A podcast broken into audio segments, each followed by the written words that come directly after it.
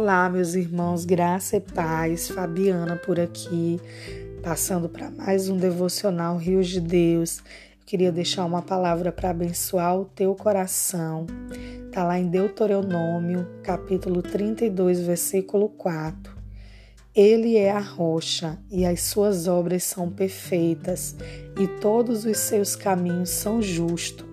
É Deus fiel que não comete erro justo e reto ele é.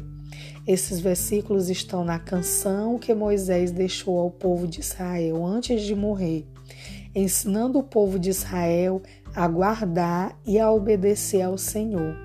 E essas palavras também são para nós hoje, porque nós precisamos a cada dia estar firmes em Deus, estar firmes na rocha que é Jesus diante de tantos desafios e situações que enfrentamos no dia, no dia a dia, como nós precisamos estar conectados com Ele? Diante de um montão acelerado, chuva de informações, tanta demanda no nosso trabalho, estresse de problemas que vêm tentar roubar nossa paz. Só em Jesus nós temos um lugar firme de descanso e segurança. Como é bom poder confiar e descansar nele. Como é bom respirar e se alegrar em nossa esperança. Quando as angústias vêm tentar nos dominar, nós podemos declarar que Ele é aquele que nos guarda e por isso nós não temeremos. Estar firmado na rocha é estar com Ele, é estar com a nossa vida edificada nele. Continuamente nós estamos sendo construídos, mas Ele é a nossa base e por isso não temeremos. Por isso, nenhuma tempestade nos abalará. Estar firme na rocha não quer dizer que estamos isentos das tempestades, quer dizer que, embora vinda a ventania, a tempestade, nós permaneceremos firmes Jesus disse que no mundo teríamos aflições, mas Ele mesmo nos encoraja a ter bom ânimo, porque Ele está conosco e Ele venceu o mundo. Sabe, uma aplicação prática para que a cada dia a gente possa crescer, permanecer e estar firme em Cristo é conhecer quem Ele é, conhecer mais sobre Jesus. A palavra fala que a partir de que nós temos o encontro com Deus, agora é conhecer e prosseguir em conhecer ao Senhor. E como eu vou conhecer mais a Jesus? Quando eu gasto tempo com Ele, quando eu gasto tempo em buscar é, conhecê-lo através da leitura da Sua palavra. Sabe, meu irmão, coloque o seu celular no modo avião e faça seu devocional. Você e Deus. Entre no seu quarto, feche a sua porta e separe um tempo especial para você e Deus. Sabe, você ficará surpreso com as revelações que terá pelo Espírito Santo de Deus. Ele te guia a toda a verdade. E essa palavra tão preciosa, que é a palavra de Deus, ela nos limpa, ela muda as nossas convicções e é o alimento que nos dá o crescimento espiritual necessário. Lá em Salmo, no capítulo 25, versículo 14, a palavra de Deus diz: O Senhor confia os seus segredos aos que o temem e os leva a conhecer a sua aliança.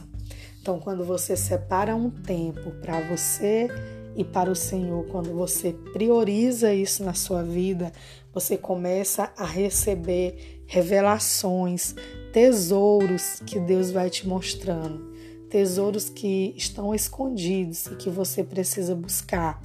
A Bíblia diz que o reino de Deus ele é tomado por esforço, e aqueles que se esforçam se apoderam dele. Então nós precisamos nos esforçar, nós precisamos nos disciplinar a buscar conhecer a Jesus. Nós precisamos nos disciplinar para que a cada dia a gente cresça espiritualmente, a gente não fique parado no mesmo lugar, porque Deus ele tem novos níveis espirituais, ele tem novos níveis de intimidade, novos lugares nele para nós, para mim e para você. Lá em 1 Coríntios, no capítulo 10, versículo 4, a palavra de Deus diz: E beberam da mesma bebida espiritual, pois bebiam da rocha espiritual que os acompanhava, e essa rocha era Cristo.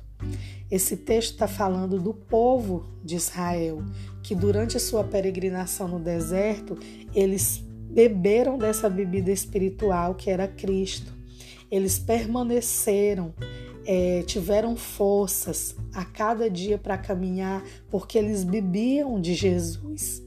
Eles bebiam de Jesus, né? A Bíblia diz que a roupa dele não envelhecia, o chinelo deles não desgastava não desgastava, que durante o dia eles eram guardados por uma nuvem e durante a noite eles eram aquecidos pela coluna de fogo. Então, é, ele é o mesmo Deus, ele é o mesmo Deus que guardou aquele povo no deserto. Ele é o mesmo Deus ontem, hoje e sempre. Não tem como permanecer firme na rocha também sem uma vida de oração, sabe? Confesso, não é fácil parar para orar. Não é fácil falar com Deus, não é fácil separar um tempo exclusivo para Ele, porque nós somos muito imediatistas. Nós queremos ver as coisas acontecerem no tempo e na hora.